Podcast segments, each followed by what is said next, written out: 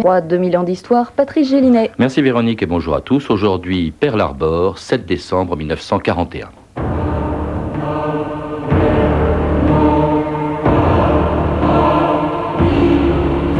We interrupt this program to bring you a special news bulletin. The Japanese have attacked Pearl Harbor, Hawaii by air, President Roosevelt has just announced.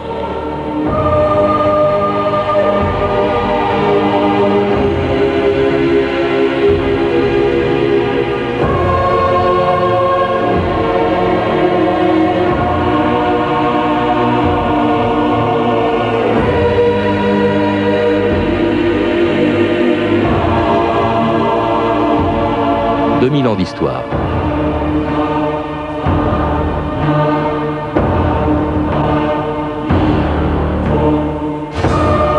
Le 7 décembre 1941, en apprenant à la radio le désastre de Pearl Harbor, les Américains ont tout de suite compris que leur pays entrait dans une guerre qui ce jour-là devenait vraiment une guerre mondiale. Depuis que deux ans auparavant Hitler avait envahi la Pologne, les États-Unis s'étaient tenus à l'écart d'un conflit qui était resté jusque-là essentiellement européen. En 1940, malgré son aversion pour le nazisme, le président Roosevelt s'était lui-même engagé à ne jamais envoyer d'Américains dans une guerre étrangère. Ni l'opinion, ni les forces armées américaines n'y étaient d'ailleurs préparées. Si bien que le dimanche 7 décembre 1941, à l'aube, tout le monde ignorait le désastre qui se préparait quelque part dans le Pacifique, à 400 km au nord-est des îles Hawaï.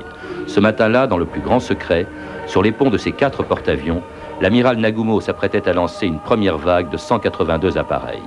L'objectif des pilotes japonais, la plus grande base américaine du Pacifique, Pearl Harbor. Père vénéré, je pars pour remplir ma mission et accomplir mon destin. Et si c'est au prix de ma vie, je la sacrifierai volontiers pour servir l'Empire.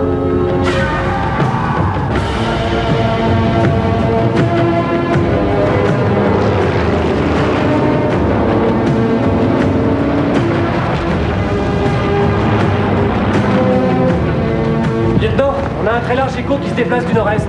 Attends. Fausse alerte Il y a des B-17 qui doivent arriver du continent ce matin. Tout va bien. Ça en fait un paquet de B-17. Un de nos destroyers a pris en chasse et envoyé par le fond un sous-marin japonais qui tentait d'entrer dans Pearl Harbor à 6h53. Il est 7h20 Oui, le décodage a été un peu long. Transmettez Washington et convoquez l'état-major. Le service du chiffre a intercepté un message de Tokyo à l'ambassade japonaise à Washington, ordonnant de détruire les appareils de décryptage et de brûler tous les documents secrets. Les Japonais se préparent à la guerre. Et nous Pierre Baron, bonjour. Bonjour. Alors, on vient d'entendre un extrait du film de Michael Bay qui sortira mercredi dans les salles, Pearl Harbor, un extrait juste quelques minutes avant l'attaque japonaise euh, sur, sur cette base américaine. Euh, une attaque à laquelle votre journal, dont vous êtes directeur de rédaction, euh, la revue Historia, donc, vient de consacrer deux articles. Alors, la scène que l'on vient d'entendre, c'est quelques minutes avant l'attaque dont nous allons parler avec vous. Une attaque surprise, mais, pas, mais une attaque qui était prévisible, Pierre Baron. Hein. Depuis déjà des années, les intérêts, les ambitions américaines et japonaises dans le Pacifique étaient déjà en conflit. Oui, tout à fait, Patrice. C'est une attaque euh, qui, euh, je dirais, est tout sauf un coup de tonnerre dans un ciel serein, mm. une surprise et une agression euh, incalculable et, non prévisible. Pourquoi? Parce que nous avons deux, deux nations qui s'affrontent pour le contrôle d'une région qui est le Pacifique et que cette rivalité, la tension monte depuis pratiquement 40 à 50 ans, c'est-à-dire depuis la fin du 19e siècle c'est-à-dire depuis que les États-Unis ont conquis un certain nombre de territoires dans la région. En 1898, c'est le cas de, l'archipel des Philippines mmh. et des îles Hawaï. Le Japon est en pleine expansion. Il a une économie qui dépend énormément de ses importations. On en reparlera peut-être tout à l'heure. Mmh. Mais pour se développer, il n'a pas 36 axes. Il a le nord avec l'URSS, il a la Chine ou il a l'Asie du Sud-Est. On va voir que dans les deux cas, à partir de la fin du 19e siècle, ces deux axes-là vont être des échecs militaires pour lui. Donc, pour se développer, il ne peut rentrer en conflit qu'avec les États-Unis pour pouvoir trouver les matières premières dont il a besoin pour son économie. Encore une fois, je rappelle que le Japon est totalement dépendant. Et puis il s'en prend surtout au grand allié des Américains euh, en Asie, c'est-à-dire la Chine. À partir de 31, il envahit et il occupe, le Japon envahit et occupe la Mandchourie. Mm. En 37, c'est la guerre en Chine, Chine à laquelle les Américains euh, apportent une aide matérielle. D'abord, ils ne sont pas en guerre, ils sont toujours pas en guerre. Et puis alors, quand le Japon se met à menacer l'Indonésie, les Indes néerlandaises, parce qu'elles sont riches en pétrole, quand le Japon euh, commence à conquérir, à occuper l'Indochine française en 1940, alors là, les Américains mettent leur veto et mettent le doigt dans l'engrenage d'une guerre, puisqu'ils décrètent l'embargo total sur le Japon. Et là, le Japon n'a plus de choix, il est asphyxié, ou bien il recule, comme le demandent les Américains, c'est-à-dire qu'il renonce à toutes ses conquêtes, ou bien il déclenche la guerre. Exactement. Se soumettre ou se démettre. Euh, je pense que le Japon, depuis longtemps, n'avait pas d'autre choix que d'attaquer les États-Unis ou renoncer à sa politique d'expansion. Mhm.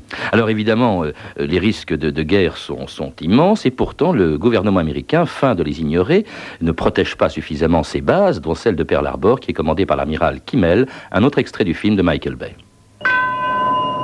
Détachement Présentez armes L'amiral Kimmel, commandant en chef de la flotte du Pacifique. Tout ça est impeccable, capitaine. Merci, amiral Kimmel. Depuis quatre mois, Washington fait la sourde oreille face aux menaces japonaises. Cela risque de nous faire baisser notre garde et je suis déterminé à m'y opposer.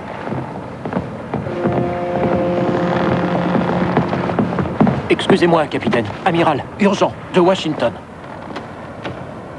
Je suis censé maintenir cette flotte sur le pied de guerre face aux forces japonaises et couvrir la moitié du globe. Et on me demande de transférer 12 nouveaux destroyers en Atlantique. Est-ce qu'ils savent à quoi on fait face ici? Harbor est à l'abri d'une attaque à la torpille grâce aux filets anti-sous-marins et au peu de profondeur des eaux. La seule chose qu'on puisse craindre, c'est le sabotage. Et la distance est notre allié, amiral. Vos analyses ne souffrent aucune contradiction. Malheureusement, un ennemi attaque toujours là où on l'attend le moins. C'est vrai que Pierre Baroque, on est très confiant dans la défense de Pearl Harbor. On ne s'attend pas à ce qu'il y ait une attaque. Et si jamais il y en a une, on est persuadé, les Américains sont persuadés qu'elle échouera. Oui, il faut dire qu'il y a un double jeu japonais dans les jours et probablement les semaines, quelques mois avant Pearl Harbor, qui consiste à négocier et à mettre en avant la diplomatie. Et le Japon ne cesse d'envoyer des messages rassurants, des messages de conciliation, alors que le Japon prépare cette attaque. Euh, L'Amérique ne prend conscience que très tard, et beaucoup trop tard, bien sûr, de, de ce qui va lui arriver là, à Pearl Harbor, et ne prend même conscience du principe d'une attaque que tardivement. Ce que l'on montre dans le film à un moment donné, c'est-à-dire que l'attaque japonaise est là, mais on ne sait pas où. Mm. Donc, euh, On ne sait pas où est cette flotte. Parce que l'attaque, vous dites les Japonais préparent l'attaque, il faut rappeler que c'est euh, le commandant en chef, d'abord le gouvernement japonais lui-même, qui est militariste. C'est les militaires qui gouvernent au Japon et qui veulent la guerre, fini les négociations. Euh, le gouvernement confie à l'amiral Yamamoto une opération, la préparation d'une opération sur Pearl Harbor, et c'est cet amiral Yamamoto qui était plutôt hésitant, d'ailleurs qui considérait qu'il fallait pas faire la guerre aux, aux Américains, qui prépare cette opération. Le 26 novembre 1941, une flotte dans le plus grand secret, euh, la flotte de l'amiral Nagumo, quitte les îles Kuril et puis alors s'avance vers euh, Pearl Harbor. il s'avance vers Pearl Harbor. Il faut revenir un tout petit peu sur ce que vous venez de dire pour euh, l'amiral Yamamoto, c'est très important. Yamamoto a conscience que la seule chose qui puisse lui servir, c'est l'effet de surprise. Il sait que même si le Japon a bien préparé sa guerre, même si le Japon a une économie de guerre, ce que n'a pas les États-Unis, seul l'effet de surprise peut lui permettre de détruire très vite, dans un temps éclair, la plus grande partie de la flotte américaine. Donc une attaque sans déclaration de guerre, ce qu'on reprochera aux Japonais, qui mettront euh, euh, quelques minutes, enfin c'est quelques minutes après l'attaque qu'ils euh, donneront leur, leur comment dirais-je, leur déclaration de guerre. Mais alors cette opération-là, les Américains à l'évidence ignorent tout de la présence de cette flotte, pas très loin de la côte des, îles Hawaï. Et puis alors cette opération se déclenche dans la nuit du, du 6 au 7 décembre, effectivement 1941, euh, et c'est de là, à 400 km de, des îles Hawaï, que vers 6 heures, une première vague d'avions japonais décolle vers Pearl Harbor. Et comme ces avions n'ont pas de radar, eh bien, ils se guident sur les émetteurs de radio Honolulu, où l'on passe les grands succès de l'époque. Et à l'époque, les grands succès sont signés Glenn Miller. Ici Radio Honolulu, les plus belles musiques de la plus belle des îles du Pacifique.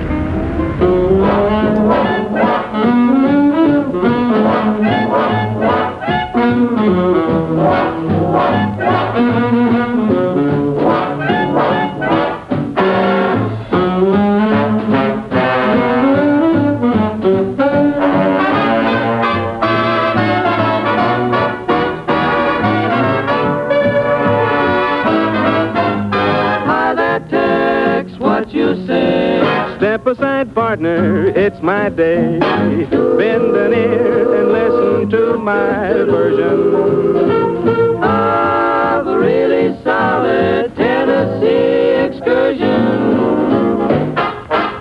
Pardon me, boy, is that the Chattanooga Choo-Choo? Yes, yes, track 29. Boy, you can give me a shine. Can you afford to board a Chattanooga choo-choo? I got my fare and just a trifle to spare.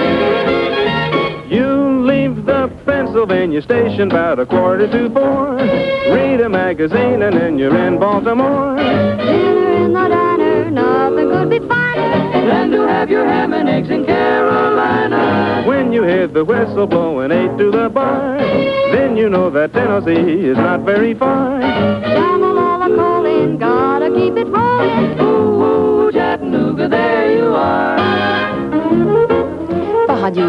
Mais juste France Inter. 2000 ans d'histoire, aujourd'hui Pearl Harbor. Pas Radio Honolulu, mais c'était Glenn Miller en 1941, Chattanooga Choo-Choo, donc une musique qui indiquait aux avions japonais du commandant Fujida la position de Pearl Harbor, où ces avions arrivent le 7 décembre 1941, à 8 h du matin, l'heure où sur tous les navires de Pearl Harbor se déroulait la cérémonie des couleurs. Envoyez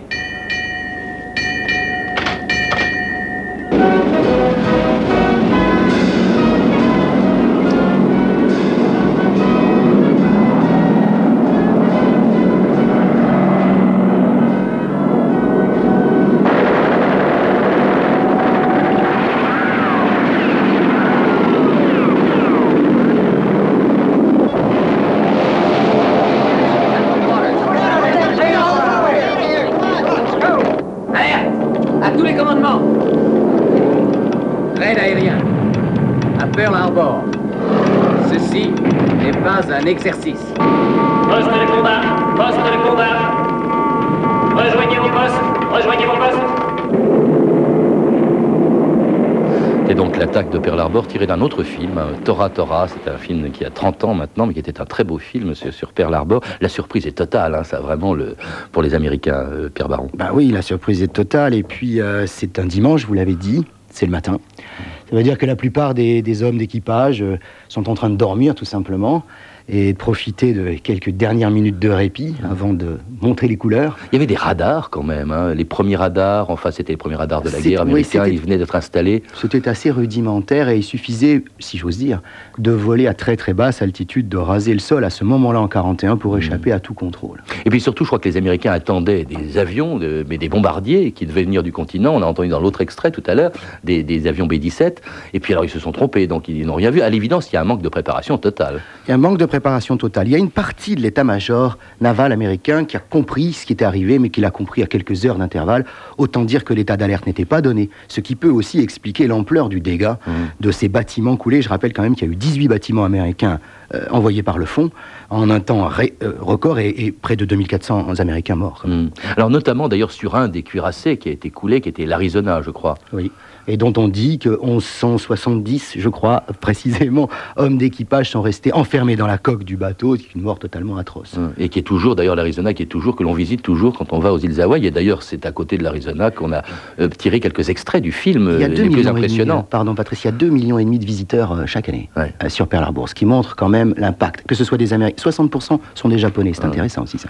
Alors d'emblée, ils perdent l'essentiel de leur flotte, pas toute leur flotte. C'est en ça d'ailleurs qu'on peut dire que ce n'est pas une réussite totale pour les Japonais, Pearl Harbor, Pierre Baron. Non, c'est pas une réussite totale parce qu'il devait y avoir une troisième vague d'assaut. Mhm. Et que Yamamoto a décidé, l'amiral qui supervisait donc cette, cette opération militaire, a décidé que l'effet de surprise ne jouant plus, on allait rester sur deux vagues d'assaut. Euh, je pense que la troisième vague d'assaut aurait pu couler les quelques bâtiments qui restaient. Rappelle qu'il n'y en a eu que 11 qui ont, par miracle, échappé dans cette région-là au torpillage japonais. Et puis surtout, il y en a qui ont échappé, c'était les porte-avions, qui n'étaient pas aux îles Hawaï, qui étaient au large d'Hawaï, qui devaient rentrer à Pearl Harbor quelques jours plus tard, et qui n'étaient pas là. Ça, les, les Japonais, les services de renseignement japonais se sont trompés, parce que l'objectif, c'était quand même de détruire cette flotte aéronavale qui devait jouer un rôle considérable ensuite dans le Pacifique. Alors les pertes japonaises, elles sont très faibles.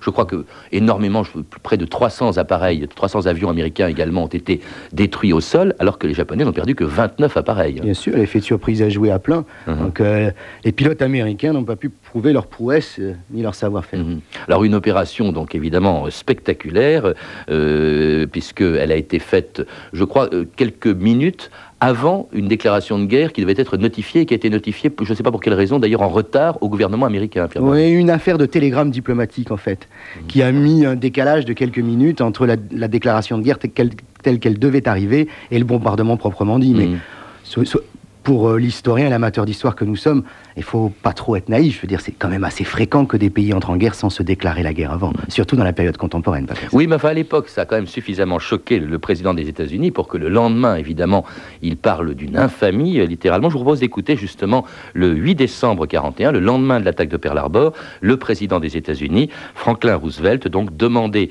au Congrès l'entrée en guerre de son pays contre le Japon. On écoute Franklin Roosevelt, c'est une archive, c'est pas un extrait de film, une archive de 1941. Yesterday, December 7th, 1941, a date which will live in infamy. Hier, le 7 décembre 1941, une date qui demeurera dans l'infamie, les États-Unis d'Amérique ont été attaqués, sans sommation, par les forces navales et aériennes de l'Empire japonais. I ask that the Congress declare that since Je demande au Congrès de déclarer que le Japon nous ayant attaqués le dimanche 7 décembre 1941, un état de guerre existe entre les États-Unis et l'Empire du Japon. 1941, a state of war has existed between the United States and the Japanese. Discours de Roosevelt, donc le 8 décembre 1941, le lendemain de l'attaque de Pearl Harbor, et là, un prétexte évidemment pour entrer en guerre. La, guerre est même inévitable. Il faut vous rappeler d'ailleurs qu'au même moment, les Japonais attaquent Hong Kong, vont attaquer Singapour, l'Indonésie. Ils, ils- ils attaquent plusieurs flottes, les Anglais notamment, euh, plusieurs flottes et plusieurs armées dans le Pacifique, plusieurs pays. Alors, on a dit, euh, euh, Pierre Baron, je vous avais posé tout à l'heure la question, que Roosevelt en fait savait qu'il avait besoin de ce choc psychologique pour convaincre une opinion plutôt isolationniste d'entrer en guerre, mais qu'il savait que Pearl Harbor était menacé et que il n'a rien fait, il n'a rien dit. C'est une thèse historiographique de plus en plus forte et qui s'appuie sur un certain nombre de faits troublants.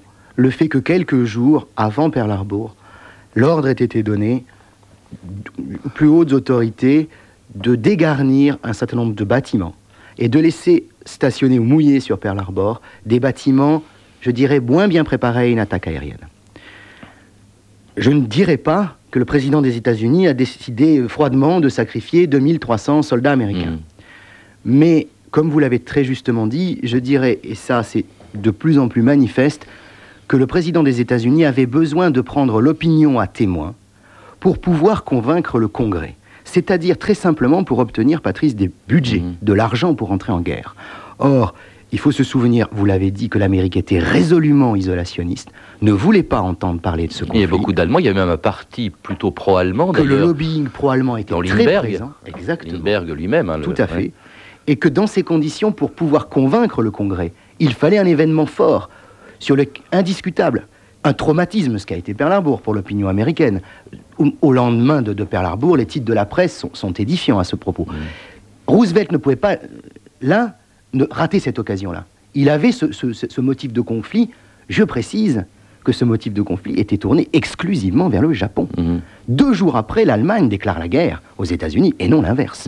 Alors effectivement, le... bon, ça c'était une thèse hein, défendue par euh, l'amiral Théobald, hein, Théobald. c'était en 55, qui avait écrit un livre qui s'appelait Les secrets de Pearl Harbor. Bon, c'est quand même une thèse qui est très controversée, parce qu'effectivement, on voit mal, comme vous le dites, Roosevelt accepter délibérément le sacrifice de deux- 2400 Américains euh, à Pearl Harbor. En tout cas, l'émotion est considérable dans le reste du monde. Je vous propose d'écouter effectivement la revue de presse au lendemain de l'attaque de Pearl Harbor, Stéphanie Duncan.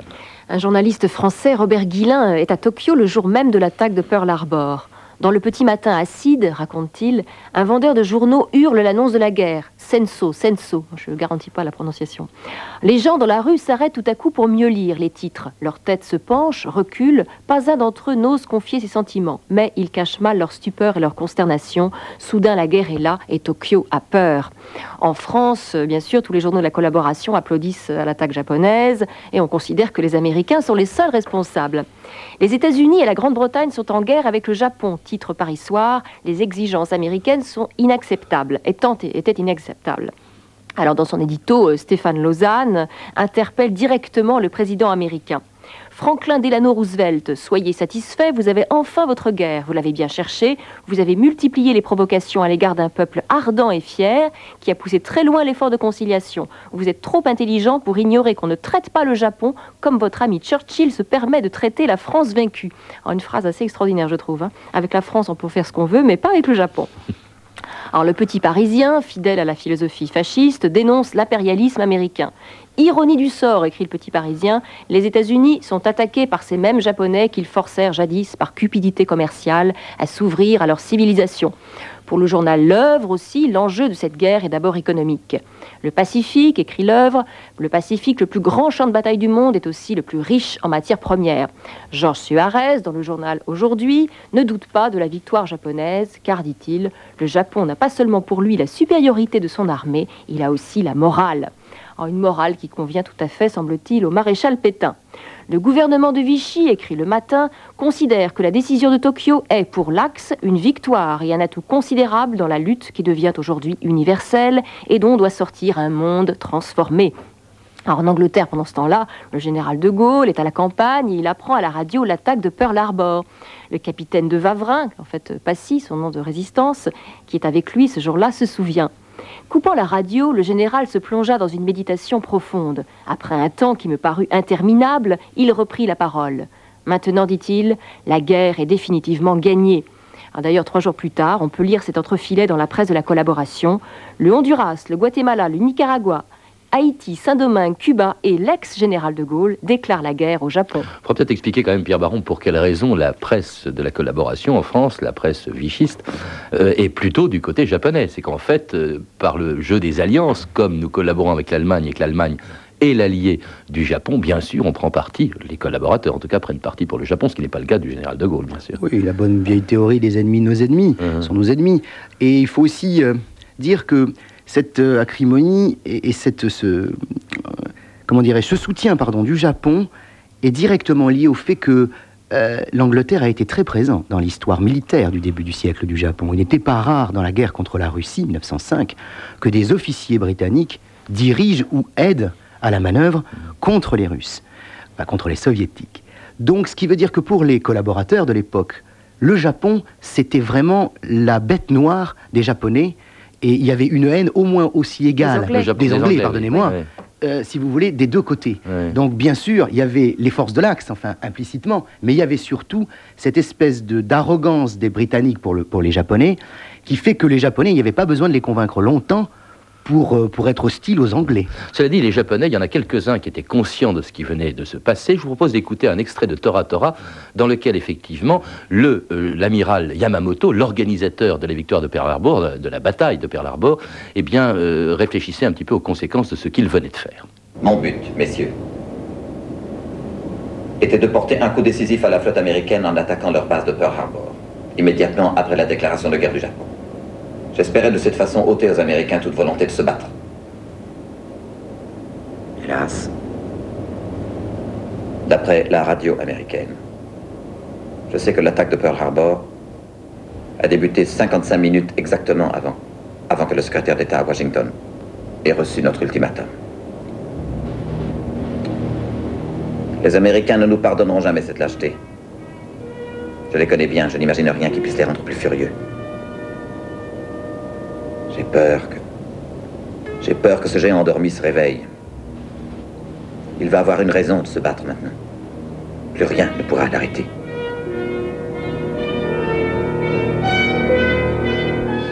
L'amiral Yamamoto, donc effectivement la formule est réelle. hein. Je crois qu'Yamamoto a dit j'ai peur que ce géant endormi se réveille et ce géant s'est réveillé et ce géant va euh, se battre contre le Japon avec le résultat que l'on sait, Pierre Baron. Avec un petit retard à l'allumage tout à fait normal, dans la mesure où, encore une fois, l'Amérique est à ce moment-là dans une économie de paix et non pas de guerre. Et euh, il va falloir un certain temps pour que les usines américaines puissent tourner à fond, de façon à fabriquer suffisamment de torpilles, de bateaux et de matériel militaire, avec le choc de Pearl Harbor aidant une mobilisation populaire énorme.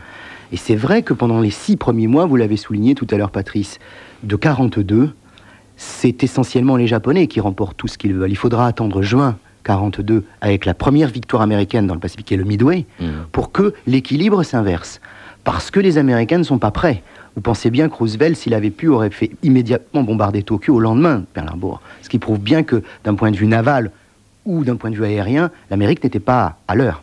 Merci en tout cas Pierre Baron de nous avoir rappelé donc cette bataille décisive de la Deuxième Guerre mondiale, Pearl Harbor, par laquelle effectivement la guerre devenait une guerre mondiale puisque les Américains euh, y intervenaient. Euh, une bataille dont parle également la revue Historia, donc, dont vous êtes directeur de rédaction, puisqu'il y a deux articles qui lui sont consacrés ce mois-ci, donc à propos de la sortie donc d'un film euh, de Michael Bay qui sort en salle mercredi. Bon, un film, il faut bien le dire, où l'histoire est un peu une figurante parce que c'est aussi une très longue histoire d'amour et des effets spéciaux tout à fait spectaculaires. À lire également Pearl Harbor, la guerre devient mondiale de Claude Delmas, disponible chez Complex dans la collection Mémoire du siècle. Et puis les extraits de films que vous avez entendus sont deux extraits du film de Michael Bay dont je viens de parler, et puis également deux extraits du film Tora Tora Tora de Richard Fleischer qui date d'il y a déjà 30 ans. Vous pouvez également retrouver la bibliographie de l'émission en contactant le service des relations avec les auditeurs 08 36 68 10 33 2 francs 21 la minute ou réécouter cette émission pendant une semaine sur franceinter.com. C'était 2000 À la technique Jean-Philippe Jeanne et Serge Viguier, documentation Anne Weinfeld et Virginie Bloch-Lenné, revue de texte Stéphanie Duncan, une réalisation de Philippe Labrousse. Une émission de Patrice Gélinet. Demain, dans 2000 ans d'histoire, un autre sujet sur la Deuxième Guerre mondiale, puisque nous parlerons d'un héros de la France libre, fusillé par les Allemands en 1941, Honoré d'Estiendorf. Mais tout de suite à 14h30 sur France Inter.